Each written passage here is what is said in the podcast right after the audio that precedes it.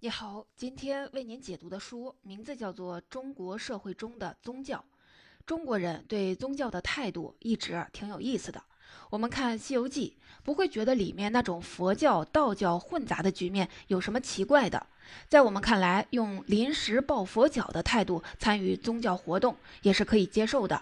这种情况引起了本书作者的思考：在中国传统社会里，宗教到底处于一个什么地位呢？他是美国华裔社会学家杨庆坤，担任过麻省理工学院国际研究中心研究员、匹兹堡大学社会学教授。上世纪七十年代，创立了香港中文大学的社会学系。他的这本书是中国宗教研究的开山经典。除了使用历史和社会资料，他对中国各个地区的地方志进行了统计性的对比。著名美国汉学家欧大年说，这本书就是他的学术圣经，因为他详细的解析了中国宗教的真实面貌，对未来的研究者提供了坚实的基础。杨庆坤的写作动机来源于一个现实：在世界几大文明体系里，像西方文明、印度文明，宗教的地位是既清晰又显要的。可是，在中国文明里，宗教的地位和作用显得很模糊，所以曾有很多的人觉得宗教在中国不重要。像梁启超、胡适、梁漱溟这些大学者就持这个观点。他们认为，推动中国社会进程的主要力量是王权政治和儒家思想。佛教、道教和民间信仰等各种宗教，主要是在社会底层调节世俗需求，影响力很微弱。另外，中国知识分子，无论是古代的儒生还是现代的学者，思想都是独立于宗教的。在很长时间里，这差不多就是定论。到了上世纪六十年代，杨庆坤用社会学的功能分析理论对古代宗教现象重新做了描述，得出了完全不一样的结论。他认为中国一直存在着复杂独特的宗教系统，有很重要的社会作用，而且和政治形成了高度整合。下面我从三个方面为您讲讲它的具体道理何在。首先，我要告诉你的是，中国古代宗教的基本盘到底是什么？它到底发挥了什么样的社会功能？另外，儒家思想到底算不算宗教呢？其次，这些功能是怎么实现的？专业的描述是中国宗教的形态和结构到底是什么？在第三部分，我们再来说说在古代政治里宗教扮演着什么样的角色。在开始之前呢，我还得为您理清两个概念。首先，宗教并不完全等于信仰，二者既有关联又有区别。我们知道，参与宗教活动的人未必就有虔诚的信仰，而无神论者或者不可知论者也可以有超越的精神追求。对于纯精神性的问题，有的人诉诸于神学，有的人是在哲学里找答案。第二，我们今天讨论的宗教不是哲学或者是神学意义上的宗教思想，而是出现在中国古代社会现实里的宗教现象。下面咱们就来说第一个话题，我们就以社会功能为标准，把中国的各种宗教先看成一个整体，说说中国古代宗教的基本盘是什么。这个基本盘是中国宗教是一个多神的混杂的信仰体系，佛教、道教为分散的民间宗教信仰提供了精神资源，不同的宗教并存，不同的神被一起供奉，共同发挥着社会功能。要理解这个基本盘，得先理解宗教的社会功能是什么。杨庆坤是这样描述的：任何时代，人都要面对着一些超乎理性知识的精神问题，比如死亡的悲剧、社会中的不公正的遭遇、战争和灾难等等。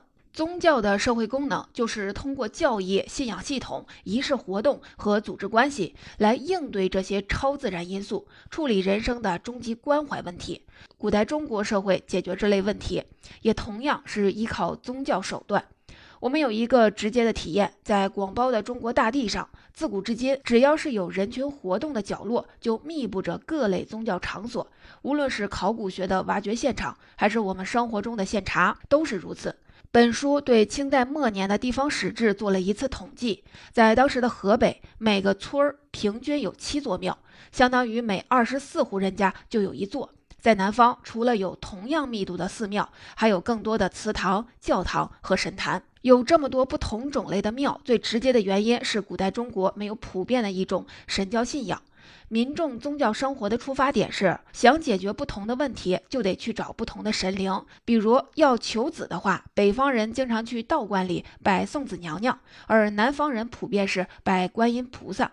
所以，我下面的讲述是从功能视角出发，把佛教、道教以及民间信仰等宗教作为一个整体来描述，统称为中国宗教。中国宗教最普遍的一个功能就是维系社会稳定。比如，民间宗教是以家庭、邻里和村落为基础的。全国各地除了佛教、道教寺庙，还有城隍庙、土地庙，这称为正寺，也就是官方承认的祭祀。城隍是一个州县区域的守护神，既掌管阴间世界，也能防御自然灾害和火灾。社会学对这类祭祀的功能描述是，在公共事务方面，宗教提供了一个超越经济利益、阶层地位和社会背景的共同精神基础。也就是说，上到达官贵人，下到平头百姓，都可以找到近似的精神寄托。城隍庙和佛教、道教的寺庙，借助天上的神明和阴间的权威，来支持普遍的社会道德。有许多具体的表现，比如在全国各地，浴佛节和祭祀城隍的庙会是最重要的节庆活动。除了贸易活动，还有很多社会功能，什么样的身份都可以来参加，这起到了凝聚民众的作用。在发生灾害、瘟疫的紧急情况下，地方官会出面组织去庙里祈求太平。地方官会出面组织去庙里祈求太平，这能起到安定人心的作用，提醒人们当前面临的是共同危机，需要集体行动才能够获救。在科学不发达的时代，这尤其重要。从这本书的描述里，我们能够感受到宗教在发挥社会作用时有因时因地制宜的特点。因地制宜就是人们的宗教活动是依据自己实际生活需要的。比如，普通的农耕区域最怕水灾，所以龙王庙里香火最盛。但在清代的广州佛山却有十一个火神庙。因为当地的鞭炮业发达，首先要防备的是火灾。因时制宜的一个表现，就是很多地方祠堂供奉的神明都是历史人物，甚至刚去世不久。人们觉得这些神过去是人，更了解人间疾苦；成了神以后，更能帮助人们趋吉避凶。比如刘轩老师曾经为您解读过一本《关羽》，讲的就是关羽如何成为了民间信仰的精神纽带，而且还发展出了财神的功能。中国宗教的社会功能是有共通性的，它在民间信仰里体现的最直接。我下面来说民间信仰的情况，佛教和道教要更复杂一些，我放在后面的部分来说。在经济活动和各类社会活动领域，人们会崇拜一些有专属功能的神灵；在农业活动里，会祭祀神农、龙王、树神；在经济活动里，除了各路的财神，还有保护贸易航运的妈祖庙。各个行业都有自己供奉的祖师爷，这是他们集体精神符号。这本书还提到了宗教的一些非主流社会功能，比如像青帮、洪门这种黑社会帮派，在社会。在社会学里统称为秘密社会，他们那些歃血为盟的仪式、内部的誓词帮规和等级制度，目的是模仿血缘关系，让成员产生对组织的敬畏。这也可以说是一种准宗教。宗教在这些领域中的功能可以做一个概括，就是对个体的世俗利益进行约束，提升个人的忠诚感，加强对团体的团结。在前工业社会，这种功能主要依靠宗教活动来完成。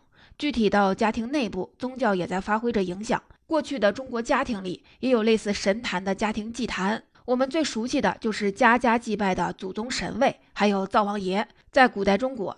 家庭是最基本的社会单位，这些祭祀活动通过强化家族成员共同的祖先崇拜和生殖崇拜，发挥巩固内部关系的功能。比如，从葬礼开始的祖先祭祀活动，减缓了长辈的死亡带给家族的情感崩溃和瓦解；之后的逝者周年祭、每年清明节和中元节的家族祭，都能延缓人们的记忆消退。说到这儿，你可能会提出不同的意见。在中国社会，发挥维持家族作用的不是儒家思想吗？对这类问题，杨庆坤举了一个现象：平民家家必备的书不是儒家经典，而是一本黄历。黄历的主要用处不是查日期和节气，而是为人们提供日常活动的神秘知识指南，也就是计价曲、一破土这类内容。我理解这个现象是一种象征，在古代直接影响公众生活的是皇帝所代表的民间信仰，而《孝经》这类儒家思想的道德法则要藏在皇帝的后面，间接的释放影响力。这些现象可以引出一个更重要的问题，那就是儒家思想到底是不是一种宗教呢？它在不在这个基本盘里呢？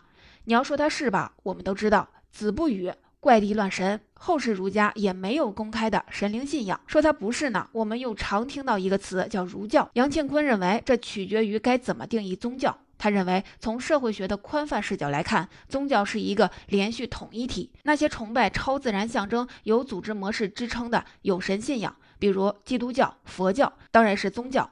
而像儒家这样有强烈情感特质的无神论信仰，从功能上判断，也可以认为是一种宗教。而且在儒家的道德实践里，也不是完全依靠理性来解决超经验的现象和问题的。于是，不管是主动还是被动，儒家思想逐渐受到了佛道两家和神秘主义的影响。从思想和行动上都有宗教的气质，也承担着类似的心理功能。这本书也回应了古代知识分子是否真的独立于宗教的问题。一般儒生信不信先不说，纪晓岚绝对是大儒吧。他在《阅微草堂笔记》里写的神鬼故事，哪些是杜撰出来吓唬人的，哪些是自己相信的，是很难分辨的。而且纪晓岚自己也声称这些事儿是他经历过的，或者是亲耳听来的。这个现象也能说明，在中国历史上，儒家知识分子和大多数中国人过的是一样的宗教生活。当然，这只是本书从社会学立场上提出的观点。直到今天，一直有学者认为，高级的儒家知识分子必然是无神论，但他们也承认，这种境界奉行的是一种无神的神学，近似宗教的情怀。但这样的人，即使在儒家知识分子里，也是极少数的。了解了中国宗教的整体功能，我们接下来的第二部分来说一说这个功能是怎么发挥出来的。也就是中国宗教的形态和结构问题，在这一部分我就要为您重点介绍一下佛教和道教的特殊情况了。中国宗教的结构也是一个解释框架，可以说明宗教是怎样在社会中发挥作用的。过去很多学者说中国没有宗教，也情有可原，因为这个结构形态很特殊，是杨庆坤通过社会学的功能分析理论第一次揭示出来的。这个总体的结构就是中国社会中同时存在着分散性宗教和制度性宗教。我们先来说制度性宗教到底是什么。制度性宗教有自己独特的神学和宇宙解释系统，有独立的宗教生活组织方式，也有专门的人员进行神学阐释，负责祭祀活动。主要特点是它可以独立于世俗体系之外运作，自成一种社会制度。在传统社会有三种制度性宗教方式，第一种是起源于巫文化的本土宗教，成型于商代，盛行于先秦到西汉时期。这种宗教后来逐渐的消失了，一部分内容被民间的巫师。占卜师继承，在传统的社会里，他们是一种独立行业，掌握着上古时代流传的神秘方术，游离在世俗社会之外。第二种形式是混合型的宗教团体，他们的组织性很强，形式隐秘，比如白莲教、天理教。第三种形式，也就是最主要的形式，在学术上被称为高级宗教，他们有合法的地位，可以公开存在，代表的就是佛教和道教。在我们刚才说到的世俗宗教生活里，老百姓也经常去佛教的寺庙、道教的宫观里烧香还原。这是佛教、道教面向民众的一面，同时，佛教、道教也是中国世俗文化艺术的重要来源。但另一方面，这些宗教场所的本质属性是为和尚、尼姑、道士、道姑这些出家人提供与世隔绝的环境，用来修行和研修经典教义。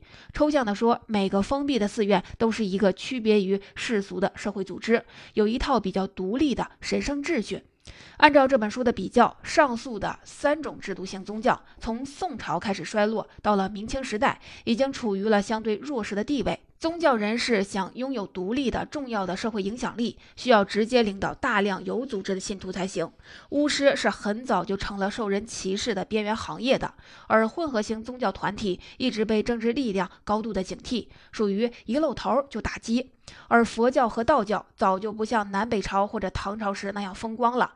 南朝的梁武帝全力推动佛教信仰，自己出过好几次家；唐朝皇室也长期尊崇道教。我们不做历史的对比，既然这是本社会学著作，还是尽量的用数字来说话。按照统计，二十世纪初，全国佛教、道教的出家人比例大概在五千分之一到万分之一之间。根据杨庆坤的估计，在整个二十世纪，出家人总人数大概在五十到一百万人之间。这个职业僧侣的比例，相对全世界宗教国家来说是相当低的。而且，大部分寺庙道观早就没有专门的出家人修行和管理了，是由当地的士绅雇佣社会人员维护的。按说规模小点也没关系，如果内部成员相互间联系紧密，也可以形成组织网络，对社会政治施加影响。更重要的是，佛教在清代已经没有名义上的全国性总部了。那些坐落于名山大川中的千年古刹，只代表名义上的各宗派，并不拥有实际的权利，只能影响一小部分有学识的僧人。真正在中国社会生活中居于主流的，还是分散性宗教。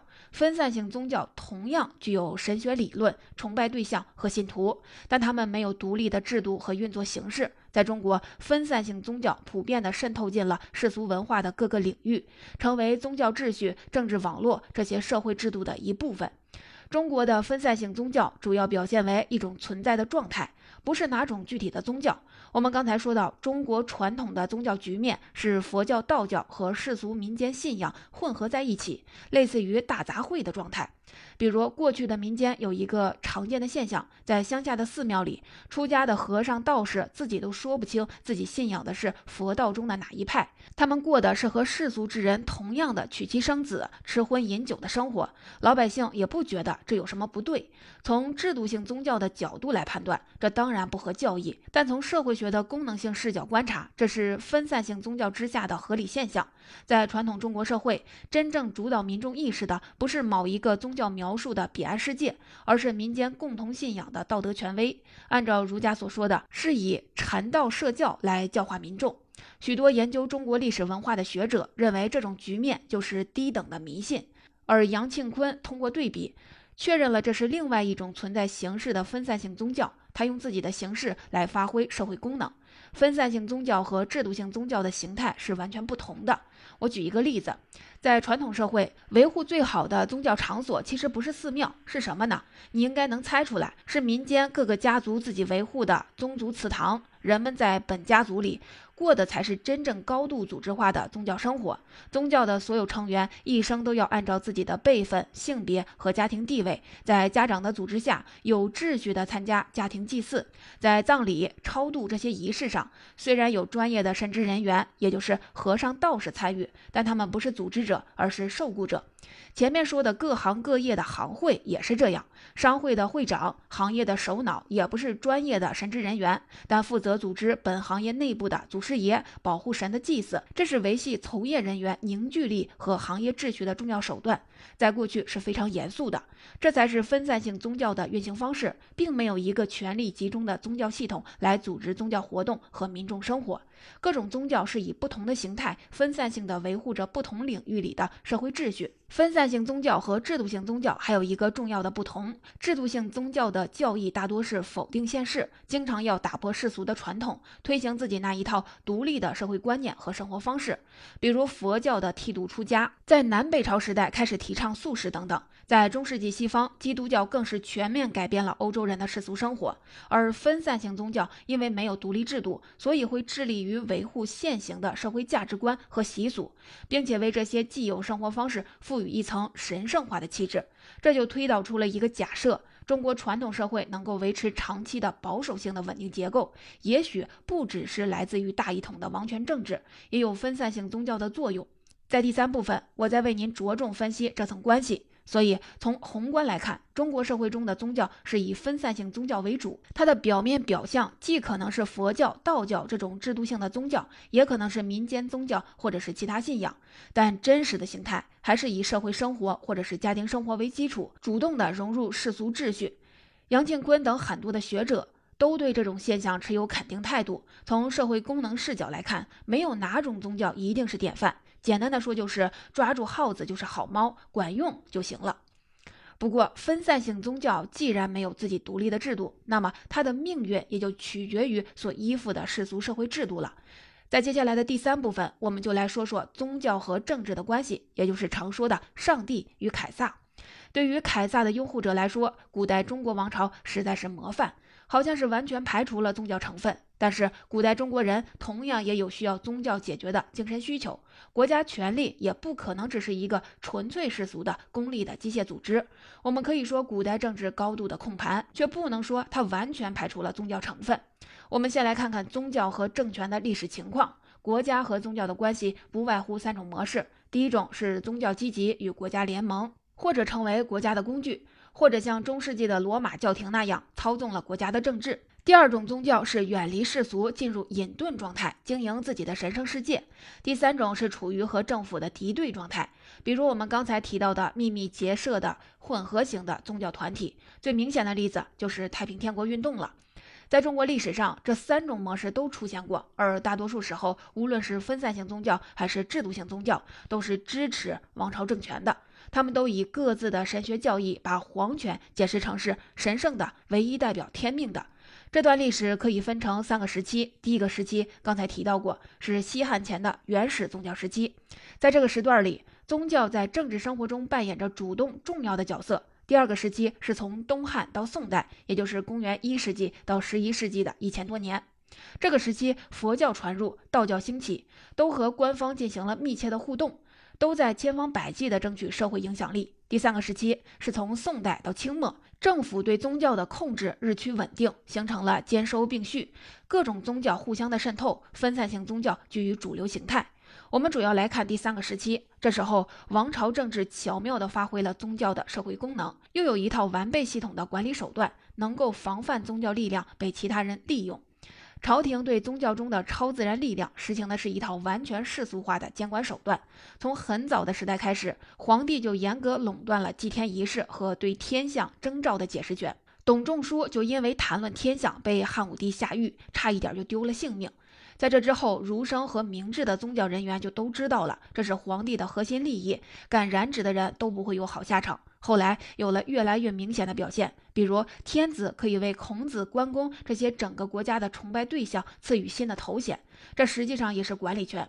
清代的文献里就明文记载：“圣天子怀柔百神，有功德与民者祭之。”神灵的合法地位要由国家来确认，在任的官员也可以对下一级行政区域的神灵进行任命和管理。在清代，修建寺庙还要经过礼部的审批，不经报备的要直接惩罚当地官员。从唐宋时代开始的度牒制度，也就是出家人的注册制，一直延续到了民国时代。这项政策的意图是控制和缩减出家人的数量。清代还追加了一条法令。和尚、道士要到年满四十岁才可以收一名徒弟。对合法宗教的控制都这么严格，对那些民间自发的宗教以及异端排斥和镇压，当然就更严厉了。这些情形说明，世俗政权已经完全支配了宗教，可以任意的使用它。比如证明皇权的合法性，放大行政命令的权威，还有前面说的维护社会治安，在公共危机时鼓励老百姓忠于朝廷等等，真可以说是招之即来，挥之即去。所以我们才会觉得，在古代政治中好像感受不到宗教势力的存在。总结关于这本中国社会中的宗教，就为您介绍到这儿。我们再来回顾一下。首先，我们说到了中国古代宗教的基本情况和主要功能。宗教在古代中国社会一直发挥着重要作用，在民众的日常生活里，宗教因时因地制宜，借助天上的神明和阴间的权威来支持普遍的社会道德秩序，强化着社会的凝聚力。在经济活动里，它也是重要的支撑力量。在传统社会里，是依靠。传统宗教社会是靠宗教活动来维系的。从宽泛的定义来说，儒家可以被视为一种宗教，它一直受佛教、道教的影响。儒家知识分子也过着和多数中国人一样的宗教生活。其次，我们说到了中国宗教的独特形态。中国社会同时存在着制度性宗教和分散性宗教。佛教、道教属于制度性宗教，可以独立于世俗体系运作；居于社会主流的是各种宗教信仰混合在一起的分散性宗教，它们普遍地渗透进了世俗社会的各个领域。最后，我们谈到了古代宗教与政治的关系。在宋代以后，王朝政治逐渐地控制和支配了宗教，让它顺从地服务于维护保守稳定的社会结构。